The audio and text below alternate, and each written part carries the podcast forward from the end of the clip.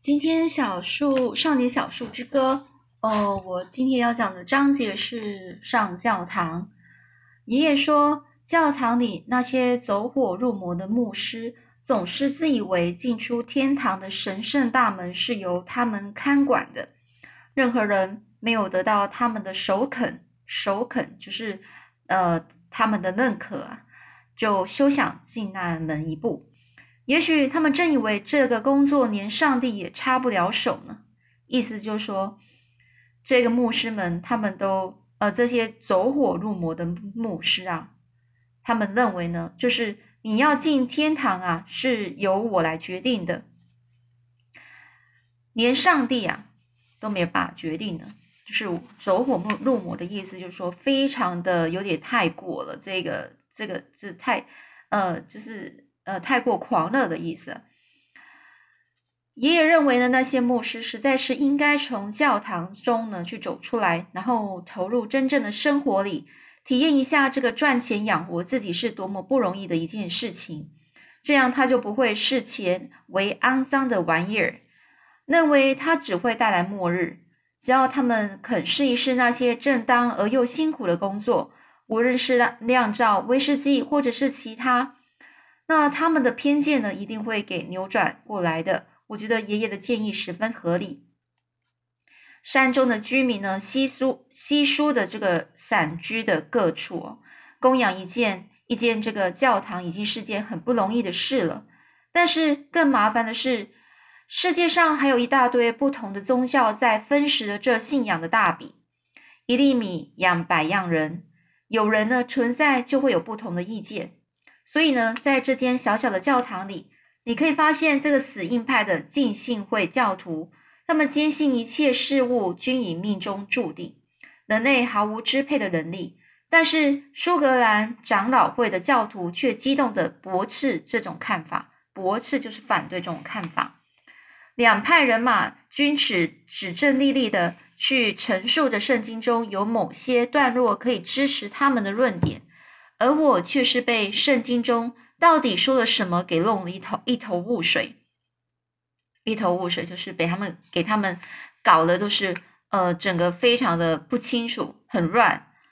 这传统派的浸信会教徒认为呢，这信徒可以是以爱的奉献为名义捐钱给牧师，但是死硬派却禁止这种行为。不过，在这一方面呢，爷爷倒是和死硬派浸信会、浸信教会是站在一边的。而这些不同分支的浸信教会呢，唯一的共同点就是他们都施行受洗礼。而这些不同分支的这个浸信教徒，唯一的共同点就是他们都施行受洗礼。所谓受洗呢，就是。把你的身体，包括脑袋啊，完全是浸在溪水溪水里的意思。他们相信，如果你不曾受洗，你就不会得到拯救。美美以美教徒呢，美以美教徒却认为，把水洒在脑袋顶上，根本就是在玩把戏骗人。两派教徒呢，吵着吵着都跑到了教堂前面的院子里。威武着自己的圣经呢，异口同声的说着：“凭着这本圣经，可以证明他们是对的。”似乎圣经里真的都提到了这些不同的教义，但是在这些不同教义的后面，这个上帝呢，还警告人们：只只可相信此条，不可信其他，否则你将会下地狱。也就是说，在这个不同教义的背后。这个上帝警告人们呢，只可以相信这一本圣经，不可以信其他的教条哦，就是教义哦，其他的宗教，否则你就会下地狱。不过这一点我不能确定，也许那是那些教徒加上去的。有一个基督教教会的信徒说，如果你称呼牧师为牧师，那么你死后除了地狱没别的地方可以去了。他认为我们应该称这个牧师呢为先生或是兄弟。就是不要使用“牧师”这个字眼。他还翻出圣经上的段落证明他的解释，但是却又有另外派的这个信徒啊，也翻开圣经。他们说，圣经里明明白白的写着，你最好称呼牧师为牧师，否则你才会下地狱呢。由于基督教教会的信徒啊，能担事孤啊，就是没那么多人，声音也小，但是他仍旧是固执己见，固执己见只坚持自己的原则，从不放弃他自己的想法。他每个星期天早上到教堂时，总会走到这个牧师前面喊一声“先生”，这使得他和牧师之间的关系日趋恶化。有一天呢，有一次呢。他们俩还差点在院子里打起来，不过幸好劝架的人把他们都给架开了。我下定决心，绝不去这个蹭这个宗教之堂混混水哦，就是不去理这个宗教这件事。而且我也不会用任何字眼来称呼牧师。我告诉爷爷，我觉得自己这么做才是最安全的，因为要是你听信圣经里那些善变的话语，恐怕你无时无刻都得下地狱了。这个。爷爷啊，他认为，要是上帝真的和那些为了无聊事争论不休的白痴们一样的小心眼，恐怕天堂也不是适合居住的地方吧。我赞成他的想法。上教堂来的还有一个圣公会教徒家庭，他们很有钱，每个星期天都开着车来做礼拜，而那是停在教院子里的唯一的一部车。那个家庭中的男主人很胖。身上穿的西装每个礼拜都不一样，而女主人戴着一顶大帽子，身材则是和她的先生不相上下。他们有一个小女儿，每次都会穿着纯白色的洋装，然后戴上小小的帽子，她的头老是抬得非常高。可是我总是想不透她到底在看些什么。他们固定都会在捐献盘中放一块钱，不过那通常是盘中。就是这个整个盘里面唯一的一块钱。每个礼拜天，当他们来临的时候，牧师总会在教堂门口恭迎大驾，并且为他们开车门。那一家人坐在教堂里最前排的这个长椅上。礼拜仪式开始了。当牧师传教到某一个阶段、某一个段落的时候，总会停下来，用充满敬意的眼神望着这个第一排座位上的那个胖男人，然后就说着。您认为我讲述的还贴切吗？这个强森先生，这全教堂的人也都把头至往前倾，屏住气等待这个强盛先强强森先生的回答。只见这个强森先生的头是轻轻的点了点，表示他认为牧师讲述的还正确。所有的人这才松了一口气，满足而又放心的把身子靠回椅背。爷爷说，他觉得圣公会教徒是对这些宗教了解最深入的人，所以他们不必像其他分支教派为了受洗呀、称呼之类的杂事烦忧。他说，那些圣公会的教徒知道怎么样才可以算是真正的进入天堂，但是他们却把嘴巴闭得紧紧的，不跟别人分享。牧师是一位身材十分消瘦的人。每个礼拜身上都穿着同样的一套黑西装哦，他的头发是就好像受到惊吓般笔直的站立在脑袋上，这使得他看起来一副十分神经质的模样。事实上，他的确是这样的人。在教堂外面，牧师总是和颜悦色的和每一个人交谈，可是我从不接近他。但是等他一走上这个讲坛，面对这个他的门徒的时候，他的样子却又变得十分的阴沉。爷爷说，他这么做的缘故是希望能够利用这种使人够使人生畏的形象，就使人生畏的意思就是让人家觉得害怕的感觉，让台下的人不敢在他在布道时，就是在宣扬这个宗教的时候呢，站起来提出任何违逆他的问题。而这个牧师他从不曾提到任何有关受洗的事情。这使得我失望极了，因为我实在很感兴趣的是，很感兴趣说是不是还有其他说法认为洗礼是不可行的？但是这个牧师他却常常谈论到这个法利赛教徒哦，是一个古犹太人之中的一派，只要遵守成文的法律，就就可以觉得自己很圣、很圣洁哦，很神圣，然后洁洁净哦，洁白。每天当他提到这个法利赛教徒的时候呢，他总是会气得失去控制，冲下讲坛，然后朝我们走来。有时候我觉得这个牧师就好像气得快要窒息了。法利赛教徒大概是他最痛恨的人吧。有一次呢，牧师正在讲坛上，然后诉说着这个法利赛信徒只会下地狱之类的事情。说着说着，他就走下了讲坛，声音突然提高了起来，呼吸变得十分急促，而且又激动。这个喉咙头的这个肌肉啊，整个是都绷紧的。他走到我们讲座旁，用手指指着我和爷爷，他说着说：“你们知道这个法利赛人的下场是怎么样的吗？”他好像是在指控我和爷爷跟法利赛人之间有什么样的牵连。爷爷站了起来，严厉地瞪着那牧师。柳树约翰也抬起了头。但是奶奶拉住了这个爷爷，牧师呢，识相的转了身，把手指向其他人。爷爷说，他从不认得什么法利赛人，而且他绝不允许任何王八羔子拿着莫须有的罪名来指控他。那个牧师以后最好别再把手往我们这这身上指。结果他以后真的不敢再乱指了。我想他一定是从爷爷的眼中读到了什么。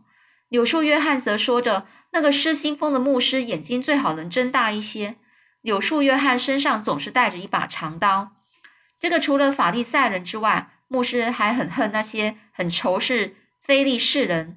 非利士就是以色列人的仇人哦，以色列人的仇人。嗯，所以呢，也是犹太人的仇人。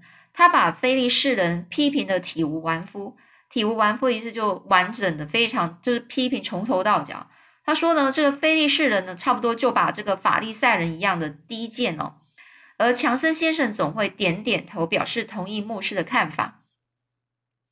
爷爷说他已经听烦了牧师批评这批评那。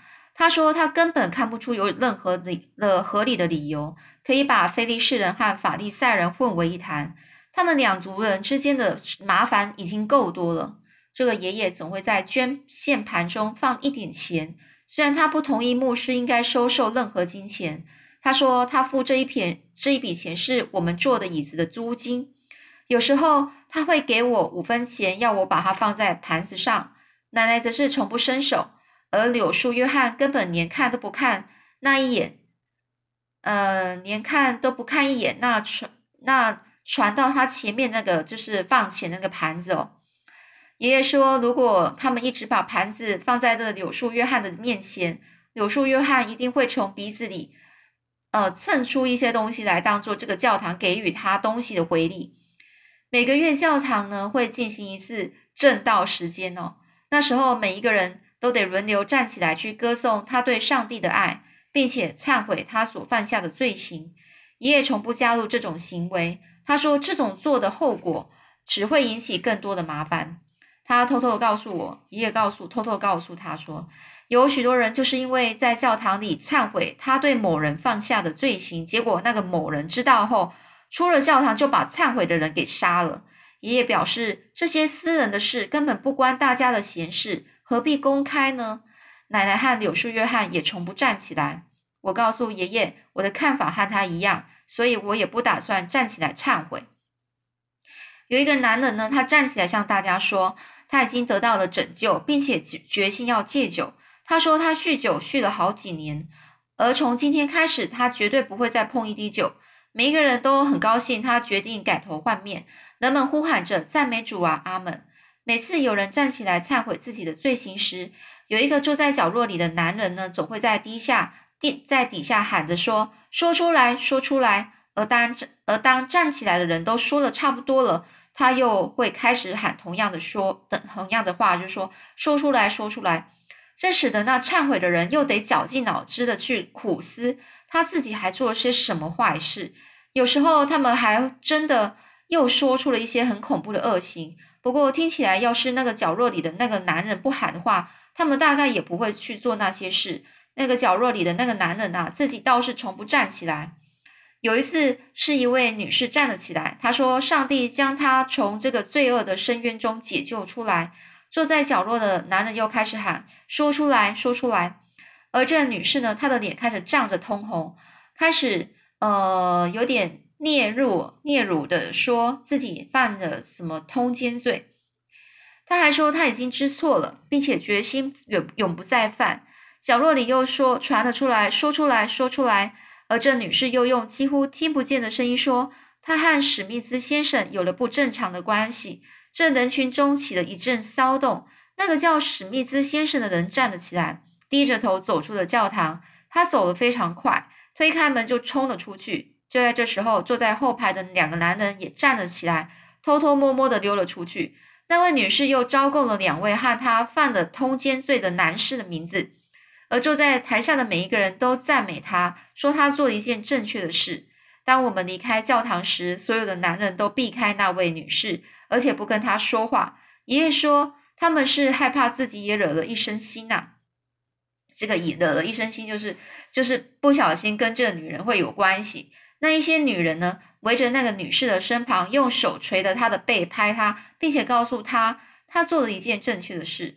爷爷说，这些女人是想知道自己的丈夫是不是对他们不忠，而且他们以为，如果这些女人啊，那让其他人都觉得忏悔自己的罪行是件很愉快的事，并且在你忏悔以后会得到许多人的安慰，那么以后就会有更多犯了通奸罪的妇人呢，愿意忏悔。而他们的丈夫也就不敢乱来了。这个爷爷还说，如果这批女人得逞了，这个世界不大乱才怪呢。这个爷爷才告诉我说，他希望那位女士不要改变心意，而应该继续和男人交往。但是这个女士她以后的日子恐怕不好过了，因为没有男人敢接近她，除非那个男人喝醉了或是神志不清。为什么他要这么讲呢？爷爷为什么要讲这这样讲？是因为。因为如果有另谁哪一个男士又接近的跟这个女生有关系啊，这个女士有关系的话，这女士是不是又会又在忏悔的时候又说出她的名字了呢？所以根本没有男人会再敢接近她了。每个星期天在礼拜开始之前呢，我们会进行一段特别的时间哦，人们可以利用这段时间站起来告诉大家有哪些朋友需要帮助，就好比哪一哪一家的佃农在搬家时没办法养活自己的家人呐。或是谁家的房子被烧了等等，教堂里所有的人都会伸出援手。夏天的时候，我们会带了许多蔬菜来救济那些饿肚子的朋友，因为我们的蔬菜多的自己都吃不完。冬天时，我们则会带肉。有一次呢，爷爷为了一个家具被火烧光的人家，用胡桃木做了一把椅子，上头还铺了一块鹿皮来当垫子。而爷爷汉把那家的男主人拉到教堂的前院里。他把椅子交给那个男人，并且花了很长的一段时间教他怎么去制作那张椅子。爷爷说：“给一个人鱼，不如教他怎么钓鱼。如果你教一个人如何自食其力，他可以活得很好。但是如果你只是给予他现成的帮助，而不教他什么，那么你可能一辈子都得供养那个人。那样的话，你只会毁了那个人的一生，剥夺了他所有发展的空间和特质了。”好啦，这就是。呃，这一段这个上教堂哦，那后半段呢，我们下次再继续说喽。